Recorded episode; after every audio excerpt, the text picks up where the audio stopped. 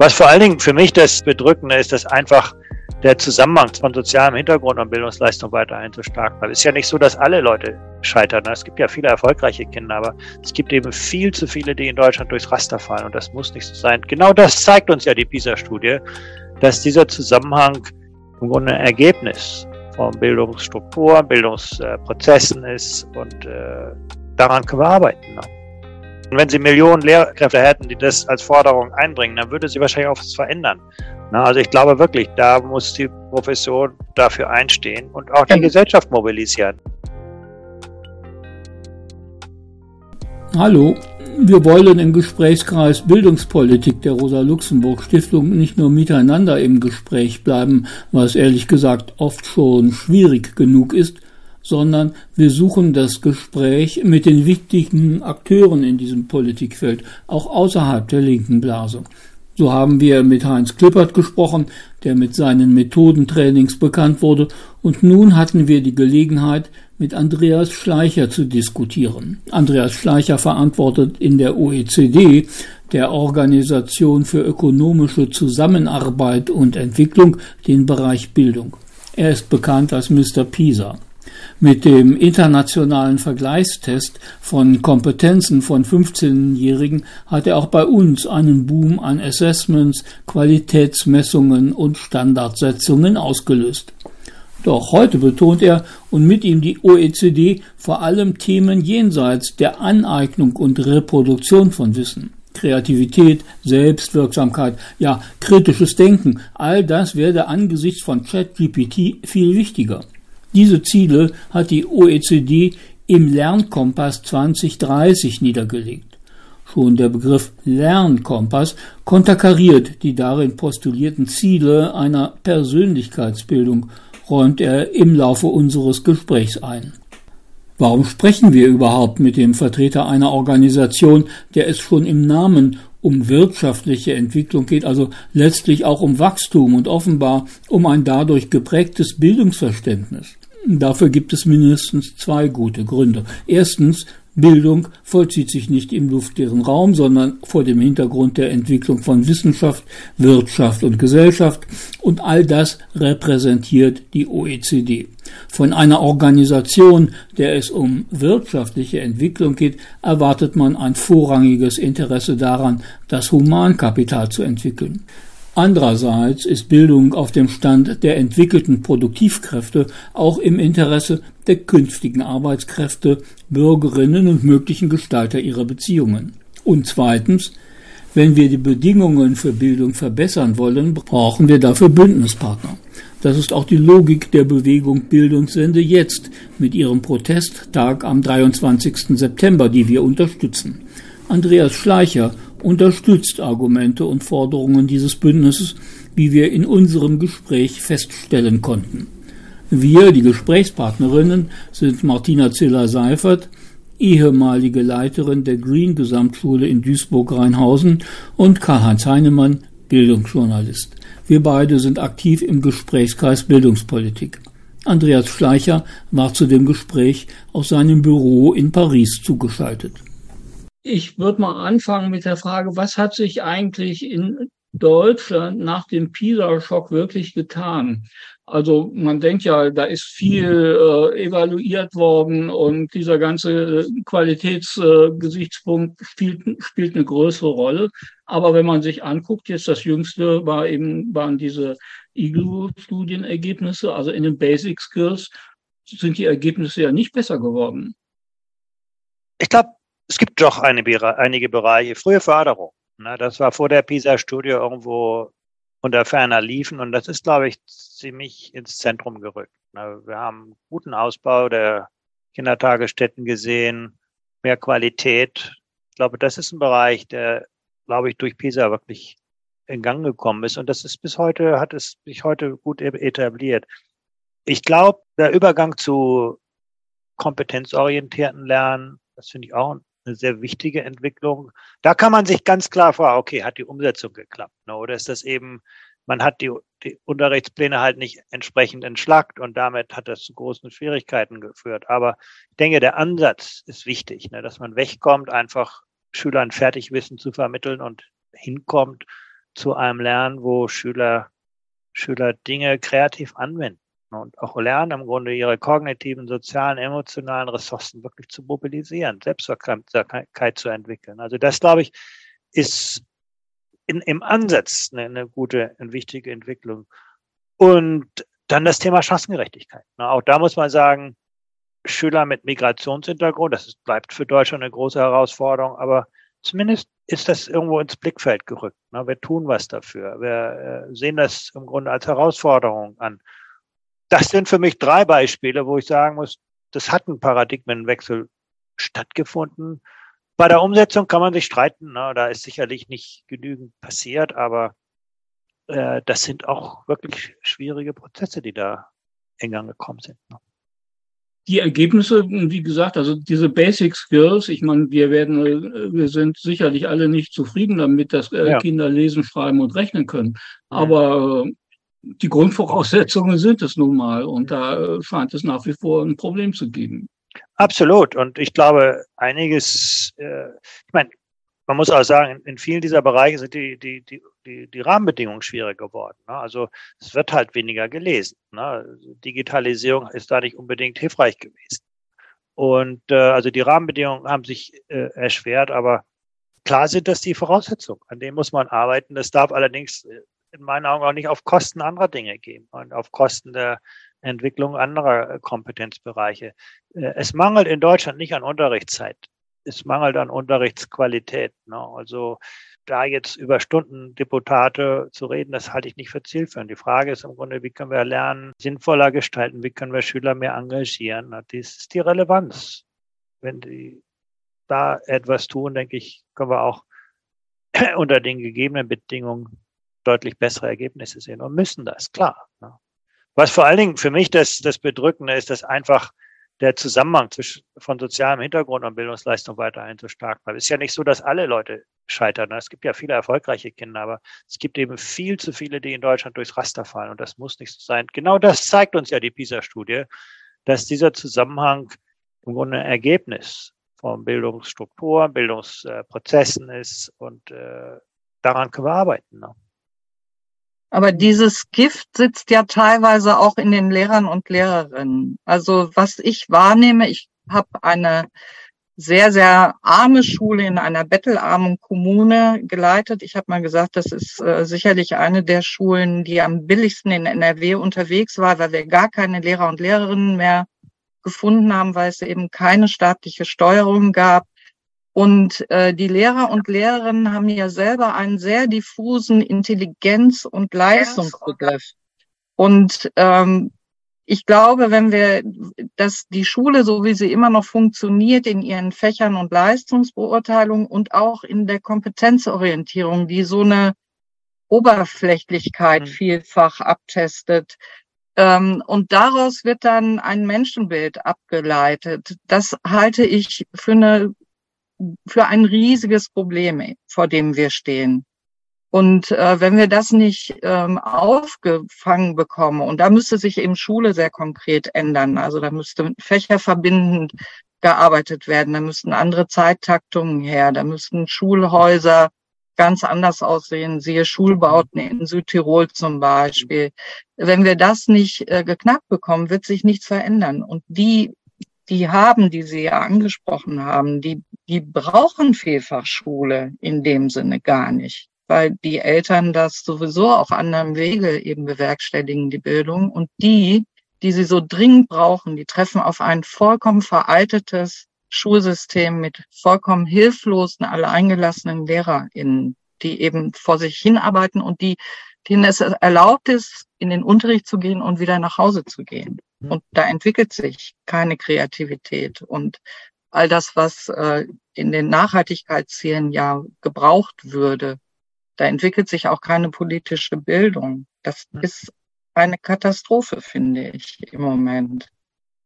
Ja, äh, also dem kann ich weitgehend zustimmen, aber es gibt äh, Schulen, die auch unter diesen Rahmenbedingungen wirklich Tolles leisten. Und das zeigt im, im Grunde, äh, das ist, wie wir diesen Rahmen ausfüllen. Wir haben in Deutschland viel zu viele vertikale Strukturen. Man denkt immer nach oben. Irgendwo die Bundesministerin muss was verändern oder die KMK.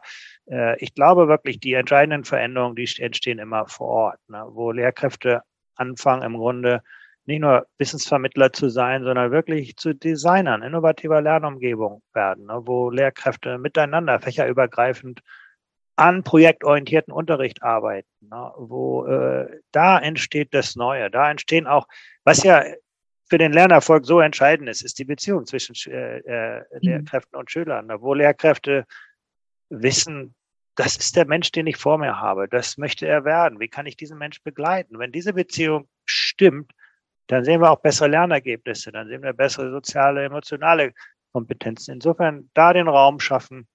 Und dann denke ich, klar, muss man irgendwo auch die, die, die, die Strukturen, die Schulhäuser und all das ändern. Nur da wird die Entwicklung nie anfangen, muss man ehrlich sagen. In, in Deutschland würde ich darauf nicht setzen. Ich glaube, man muss einfach vor Ort setzen. Ich war mal in Shanghai, in China, in einer, in einer Schule, die unglaublich innovativ gewesen ist. Und ich habe da gefragt, Mensch, die Schulleiterin, wie könnt ihr sowas machen? Das ist ja im Grunde äh, enorm, dass ihr dafür die Möglichkeiten bekommt. Und er sagte nur, ja, wissen Sie, Herr Schleicher, in China sind viele Dinge nicht erlaubt, ne? aber viele Dinge auch nicht verboten. Und in dieser Grauzone können wir eigentlich alles machen. Ne? Ja. Dafür würde ich mir in Deutschland mehr wünschen, einfach, dass man die, die, die Dinge einfach tut, wenn sich Menschen, wenn sich Lehrkräfte um das Wohl der Kinder äh, kümmern, dann wird da auch niemand im Wege stehen. Ne? Und da einfach mal Sachen wegfallen lassen aus dem Lehrplan. Ne? Wir haben im Grunde ein völlig überfrachtetes Bildungssystem immer noch. Weniger Stoff in größerer Tiefe zu vermitteln. Es geht ja nicht darum, kann ich alle Formeln und Gleichungen auswendig, sondern kann ich wie ein Mathematiker denken. Ne? Nicht, ob ich Namen und Plätze und, und mir was merken kann, sondern kann ich wie ein Historiker denken, verstehe ich, was die Idee von Geschichte ist, wie ich damit die Welt erfassen kann, die Veränderung in dieser Welt. Ne, und wenn uns das gelingt, denke ich, dann werden letztendlich auch die Schüler und Schülerinnen erfolgreicher sein. Man stößt natürlich an die Grenzen äh, des Systems. Ne? Ich meine, ich habe gestern gerade mit einer Studentin gesprochen, die gerade ein Praktikum macht für ihr Lehramtsstudium im sechsten Schuljahr in einem Gymnasium. Und die sagt, jetzt müssen die Schülerinnen aussortiert werden, die nach dem sechsten Schuljahr abgehen. Ne? Und das äh, bestimmt halt auch das Verhältnis äh, zu den Schülerinnen dann. Ne? Absolut. Also das ist eine große Schwäche des Bildungssystems in Deutschland. Da werden Bildungswege viel zu früh festgelegt. Da wird im Grunde auch Chancenungerechtigkeit dann nochmal zementiert. Ne?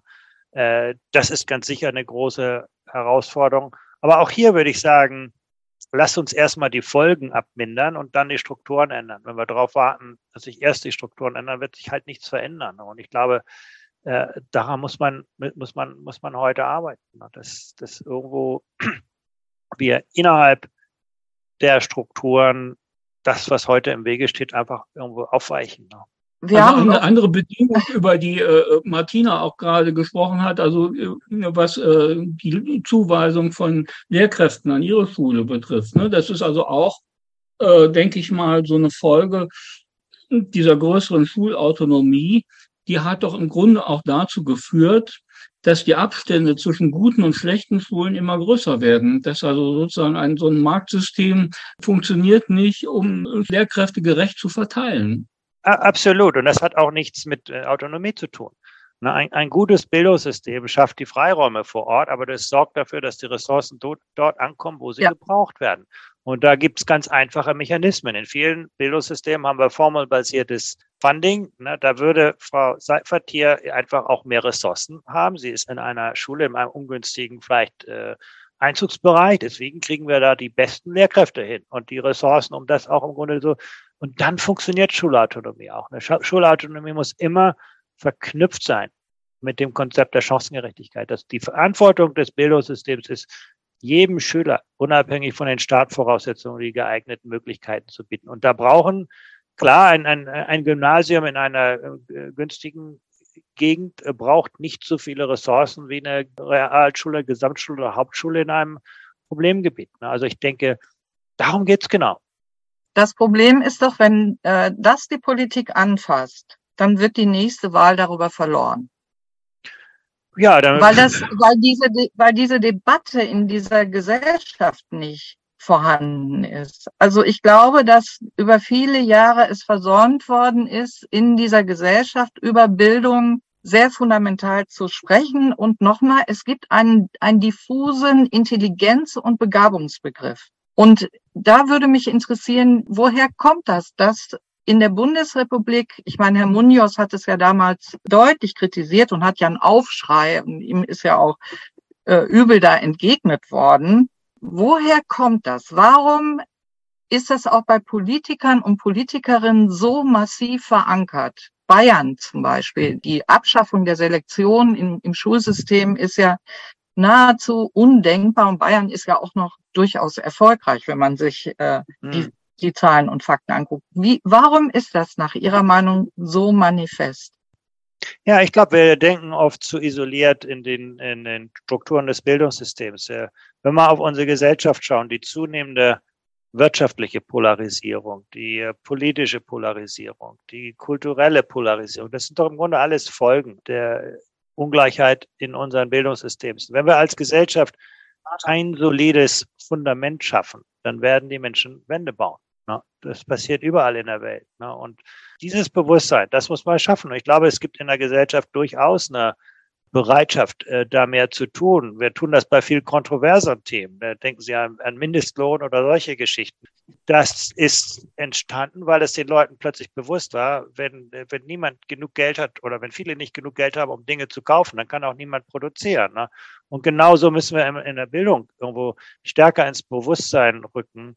Was sind die Konsequenzen von Chancen, Ungerechtigkeiten? Ne? Wir nutzen einen Großteil unseres Potenzials nicht wir haben im Grunde viele junge Menschen, die nicht das machen können, was sie könnten.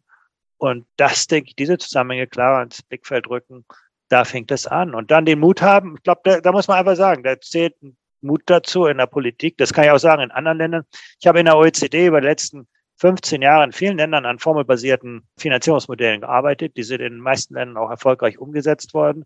Das können sie machen. Letztendlich ist die Gesellschaft bereit, dort zu investieren, äh, wo das Geld auch am meisten gebraucht wird. Ne? Also klar, es gibt immer Menschen, denen das so, so nicht passt, aber wir werden alle profitieren, wenn es den Kindern aus ungünstigem Umfeld gelingt, bessere Leistung zu, zu bringen. Ne? Wenn wir auf die Zukunft schauen, ich sehe dann in, in Deutschland so Diskussion um, ähm, da gibt es ja dieses universelle Einkommen.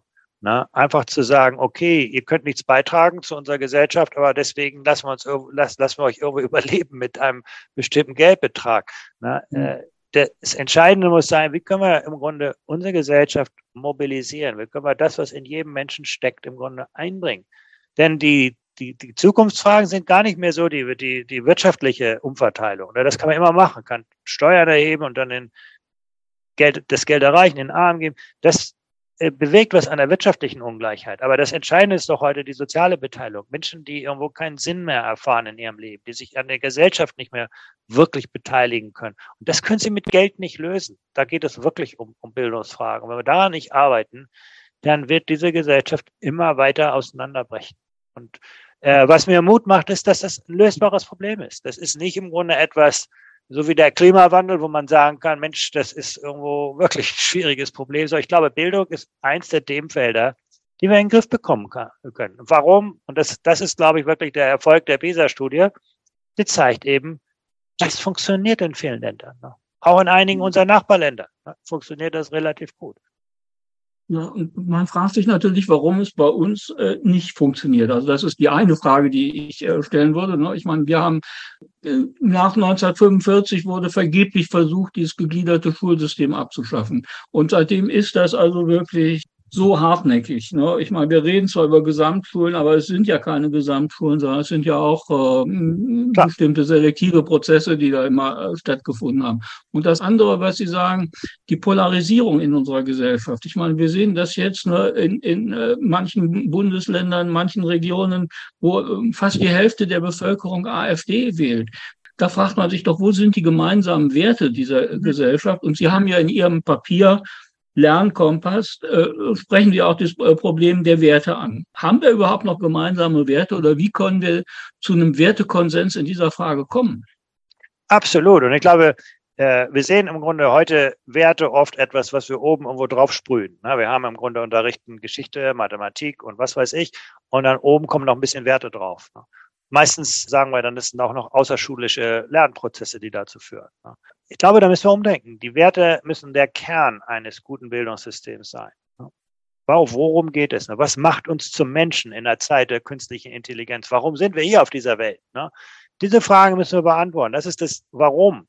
Und dann müssen wir uns fragen, welche Schulfächer können diese Werte stärken? Wenn ich Sport unterrichte, geht es eben nicht nur darum, dass die Kinder irgendwo athletischer werden, sondern dass sie Verantwortung für sich selber entwickeln, dass sie lernen, Verantwortung für andere Menschen zu entwickeln, dass sie Mut entwickeln, na, dass sie im Grunde, äh, darum geht es, dass wir uns bewusster werden, was wollen wir eigentlich erreichen? Warum lernen Kinder bestimmte Fächer und andere eben nicht? Und dann denke ich, werden wir diese Werte stärken und letztendlich müssen wir die Bildungssysteme auch genau für die Stärkung dieser Werte zur Verantwortung ziehen. Nicht einfach, um, ob sie jetzt drei Punkte besser werden in, in, in den Naturwissenschaften. Ne?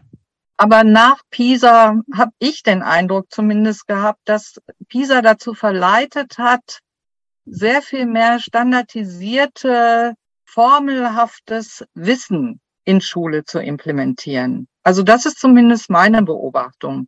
Wenn ich überlege, welche Aufgabenstellung ich noch damals hatte im Abitur, also wie, wie frei ich darüber nachdenken konnte, ob also mit Watergate der amerikanische Traum zu Ende war, dann ist es eben heute so, dass in der Aufgabenstellung bestimmte Operatoren erkannt werden müssen. Und ich habe eine Lehrerin getroffen, die sagte, das ist ja prima, ich brauche denen nur noch ein Backrezept zu geben. Und dann kann ich das auch super bewerten, weil ich sehe ja, ich kann ja an dem Operator dann den Haken machen oder nicht.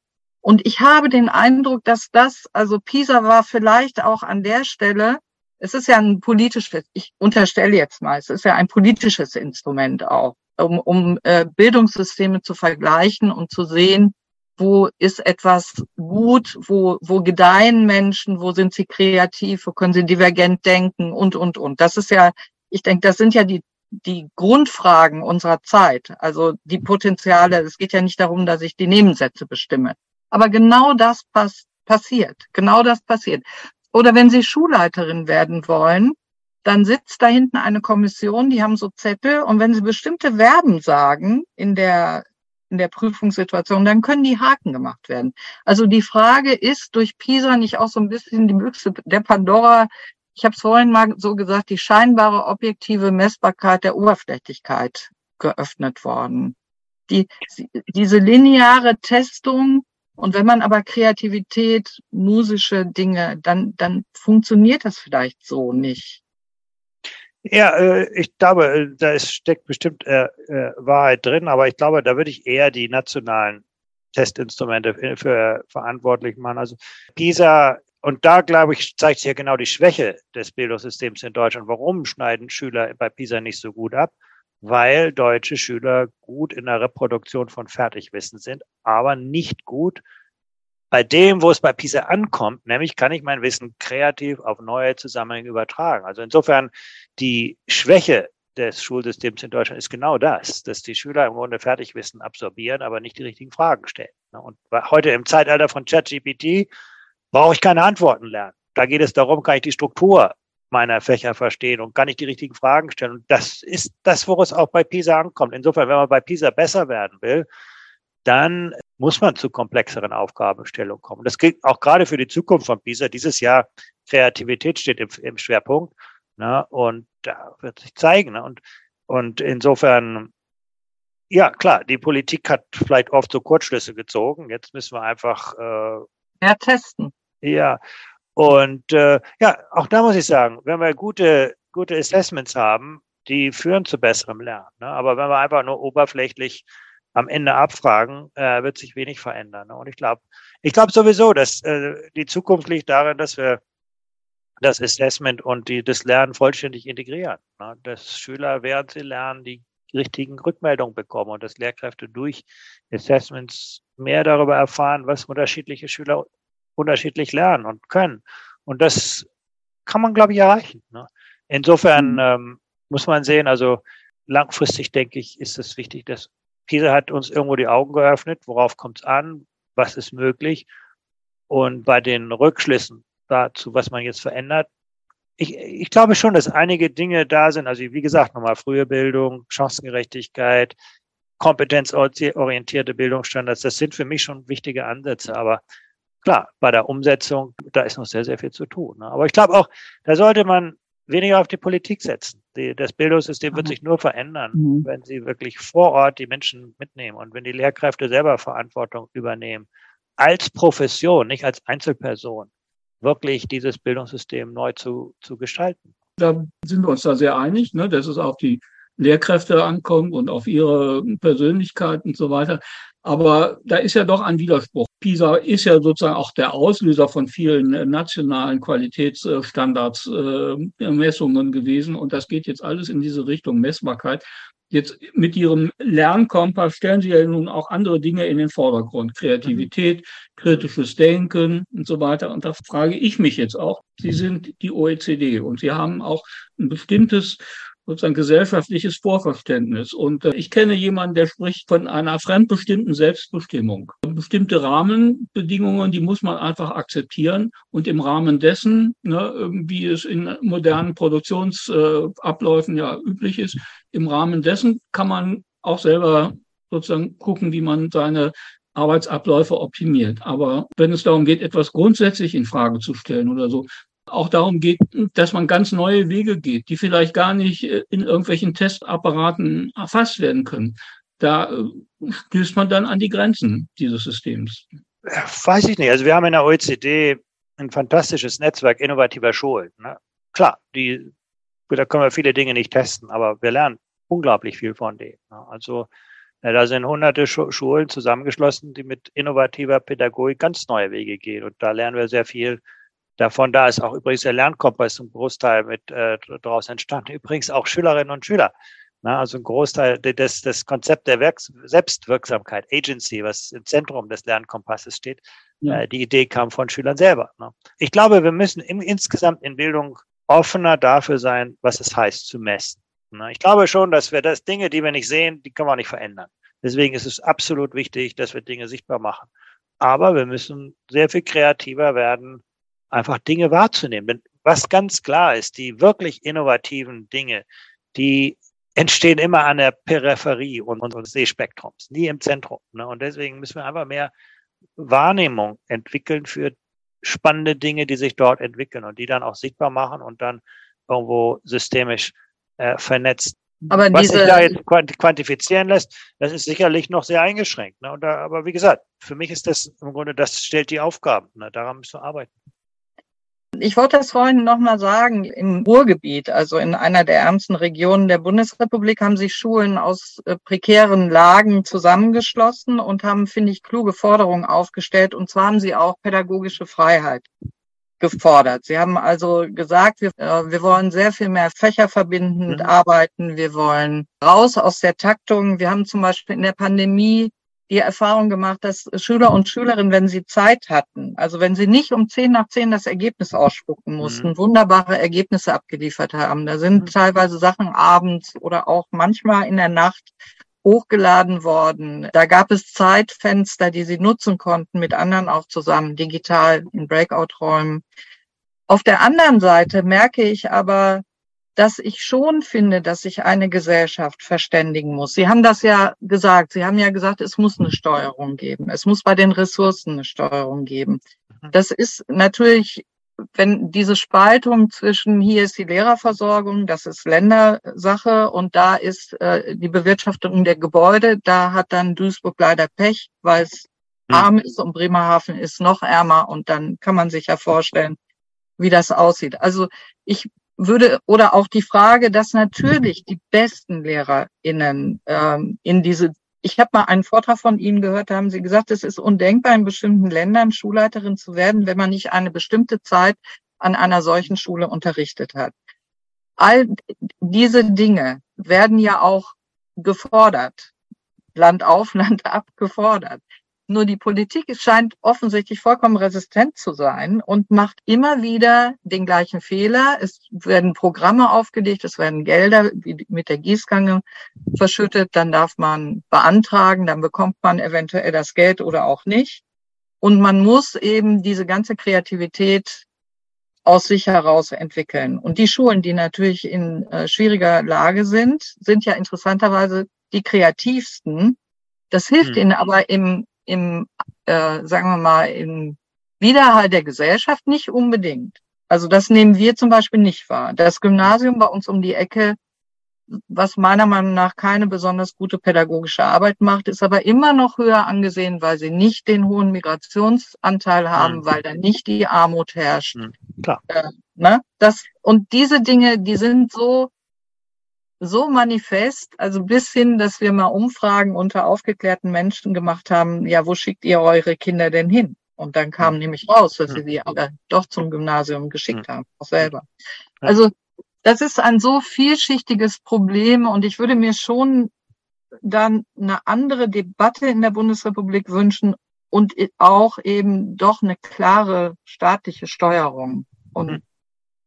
Ja, ja, ich stimme Ihnen vollständig zu. Also das ist, Sie haben das Problem analysiert und da liegen auch die Lösungsansätze. Es ist die Verantwortung des Staates sicherzustellen, dass die Ressourcen dort ankommen, wo sie gebraucht werden. Und was man in Deutschland hat, dass also die Kommunen kein Geld haben, aber für die Infrastruktur verantwortlich sind, äh, die Länder sehr viel Geld haben, die Lehrer gut bezahlen können, aber letztendlich nichts dafür tun, dass im Grunde die Arbeit vor Ort funktioniert und der Bund auch viel Geld hat, aber äh, sich nicht beteiligen kann. Das macht natürlich alles irgendwo keinen Sinn.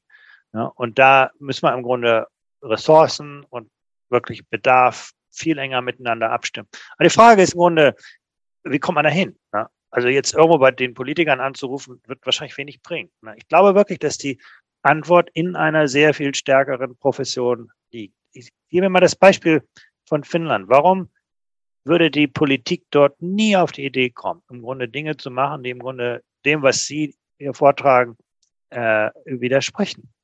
Weil die Lehrkräfte dort eine starke Profession sind. Ne? Wenn sie im Grunde, äh, die wissen im Grunde, was funktioniert, denen wird vertraut, die haben das Vertrauen der Eltern, die haben das Vertrauen der Gesellschaft und da würde kein Politiker im Grunde auf die Idee kommen, dort im Grunde einzugreifen. Ne? Und äh, das fehlt in Deutschland. Wir haben im Grunde durch diese vertikalen Strukturen eine Atomisierung des Bildungssystems, wo letztendlich Lehrkräfte Einzelkämpfer im Klassenzimmer sind und die, Pro, die, und die Profession nicht existiert.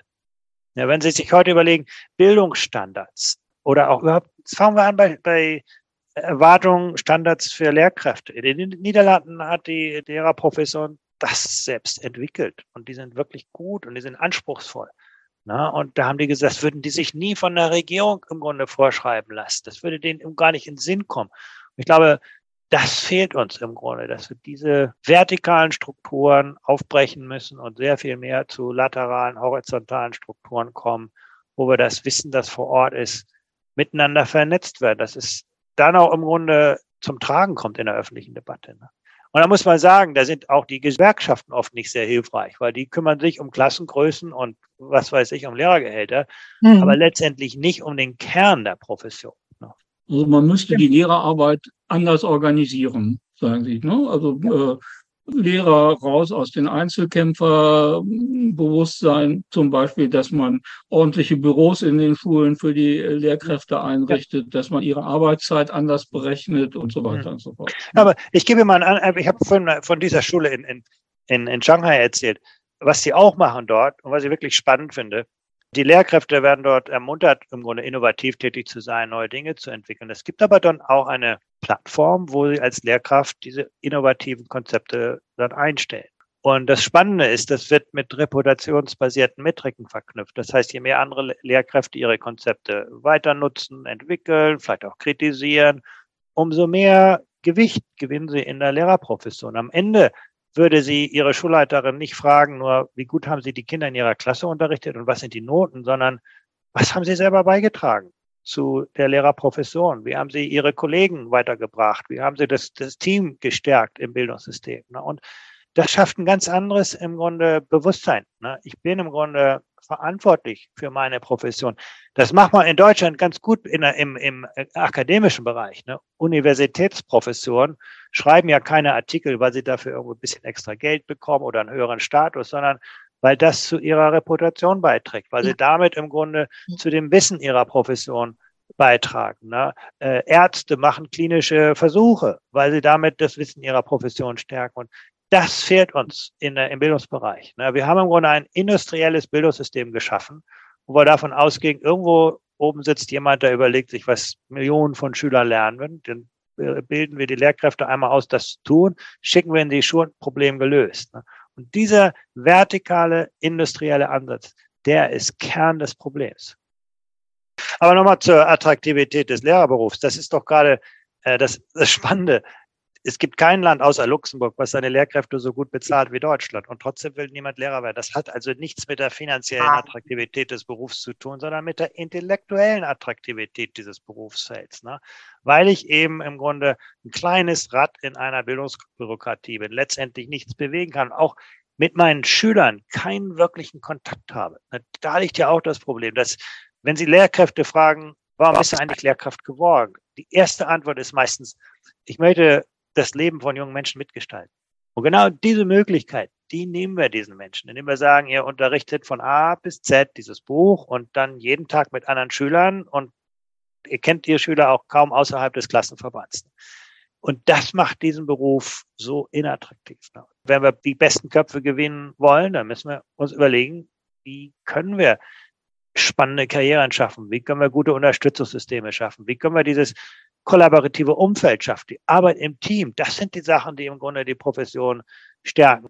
Aber die Idee der KMK ist jetzt, die LehrerInnen-Arbeitszeit einfach nur zu erhöhen um ein, zwei Stunden, um dann das Alte einfach weitermachen zu können. Also die Politik, ja.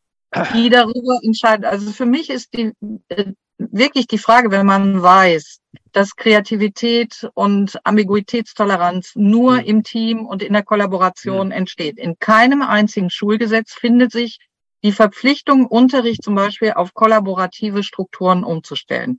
Nirgendwo ist geklärt, dass LehrerInnen zusammenarbeiten müssen, dass jeder in einem Team sich befinden muss und dass das zu der Arbeitszeit mit dazugehört. Sondern Lustig ist es dann, wenn die Kollegin sagt, nee, meine Unterrichtsvorbereitung bekommt niemand, weil das ist ja meine. Also die mhm. Privatisierung und auch die Privatisierung dieses Elends, Sie haben das ja beschrieben. Also nirgendwo sind die Leute so gut ausgebildet und nirgendwo so gut bezahlt. Und im Moment, ich glaube, in NRW haben 800 Kollegen und Kolleginnen davon die Hälfte verbeamtet im letzten Jahr gesagt, wir machen das nicht mehr mit und sind ausgestiegen. Aber irgendwie wird das nicht wahrgenommen. Und natürlich müssen wir auch die Politik dafür gewinnen, da umzudenken und zumindest in diesen Bereichen die Rahmenbedingungen zu stellen. Hm. Ich kenne Schulen, die gehen weg, die hauen zum Beispiel diese ganzen eintägigen Fortbildungen, die mhm. nichts bringen. Ja. Die schaffen die ab und geben diese Stunden in Teamstunden. Ja. Mhm. Eine intelligente Lösung. Aber mhm. dafür braucht man Zeit, um zu solchen kreativen Lösungen ja. zu kommen. Und es entspricht natürlich nicht dem Gesetz, dem. Buchstaben des Gesetzes. Das ist so. Aber ich, ich warte oder ich möchte schon immer noch die Politik auch zwingen, an diesen Stellen andere Weichen zu stellen. So schnell kommen wir nicht hinterher, also als Selbsthilfeprojekte. Absolut. Wir brauchen auch ja. diese Rahmenbedingungen. Hm. Absolut. Und wenn Sie Millionen Lehr Lehrkräfte hätten, die das als Forderung einbringen, dann würde sie wahrscheinlich auch was verändern. Also ich glaube wirklich, da muss die Profession dafür einstehen und auch die ja. Gesellschaft mobilisieren. Und die, äh, ich meine, als Lehrkräfte haben wir das Vertrauen der Eltern, haben wir das Vertrauen der Gesellschaft. Ne? Und, äh, aber auch da müssen die einfach die Beziehung intensiver werden. Ne? Wenn äh, es irgendwo als Lehrkraft, wenn ich im Grunde mit den Eltern in ständigen Kontakt bin, dann ist auch mein Ansehen besser. Ne? Also ich ja. glaube wirklich, dass wir da uns mehr, mehr einbringen und aber nee, ich gebe Ihnen recht, ne? da müssen sich die, die Voraussetzungen anpassen. Und das ist nicht eine Frage von mehr Geld, das ist eine Frage von, dem, von einem anderen Einsatz der bestehenden Ressourcen. Absolut. Mit dem mehr Geld ist natürlich auch schon eine Frage. Also wir sind gerade dabei, in, in der Bundesrepublik so einen Bildungsprotesttag zu organisieren wo es auch darum geht, wir fordern ein Sondervermögen von 100 Milliarden hier in Köln, wo 800 Kinder Erstklässler keinen Platz gekriegt haben. Die müssen, müssen jetzt zehn Kilometer fahren als mhm. Erstklässler, um mhm. irgendwo äh, geschult zu werden, mal abgesehen von den üblichen Geschichten mit den Klos mhm. und so weiter. Das kennt man ja und in mhm. vielen äh, Lehrkräften. Und natürlich die Lehrkräftebildung muss verändert werden. Schulen brauchen äh, mehr Freiheiten und äh, das Ganze muss sozusagen äh, das Versprechen dieses äh, Bildungsgipfels, zehn Prozent des Bruttoinlandsprodukts, müssen mal eingelöst werden. Das sind so unsere Forderungen. Ja, ja, absolut. Da bin ich ganz bei Ihnen. Also ich denke, äh, Bildung ist die beste Investition in unsere Zukunft. Auf der anderen Seite denke ich, ist auch wichtig zu, sicherzustellen, dass das, was investiert wird, wirklich dort ankommt, wo es Wirkung entfalten kann. Und für mich ist der zweite Punkt der, wo wo, wo man am ehesten ansetzen kann. Ne? Also Ungleiches ungleich behandeln. Ja, absolut. Dafür gibt es strukturierte Ansätze, dafür gibt es äh, Finanzierungsformeln.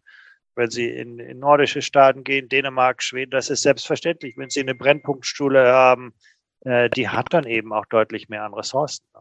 Sie haben ja am Anfang nochmal gesagt, dass es kommt natürlich darauf an, was die einzelnen Lehrkräfte machen, wie man äh, den Unterricht gestaltet und so weiter. Würden Sie die Strukturfrage in Deutschland aufgeben? Absolut nein. Absolut nein. Ich denke, wichtig ist, wie gesagt, dass wir erst anfangen, im Grunde die, die Konsequenzen dieser Strukturen irgendwo äh, aufzuweichen. Und letztendlich, die Strukturen müssen den Erwartungen unseres Jahrhunderts entsprechen. Das sind Strukturen einer längst vergangenen Zeit, die heute eigentlich äh, keinerlei, das sind Strukturen aus der Industriegesellschaft. Ja. Und äh, damals waren die berechtigt, damals waren die effizient. Ne? Wenn man wenig Ressourcen hatten, äh, hat, dann, dann setzt man die dort ein. Man braucht ja nur wenige Wissensarbeiter, ne, wo sie, aber die Zeiten haben sich geändert. Ich glaube, heute ist dieses, diese, ist diese Struktur nicht zielführend und ganz mhm. klar im Grunde auch entspricht auch nicht dem, was, was gebraucht wird. Ne? Ja. Martina, hast du noch eine Frage? Nee. Dann bedanke ich mich ganz herzlich. Ich mich auch. Dankeschön.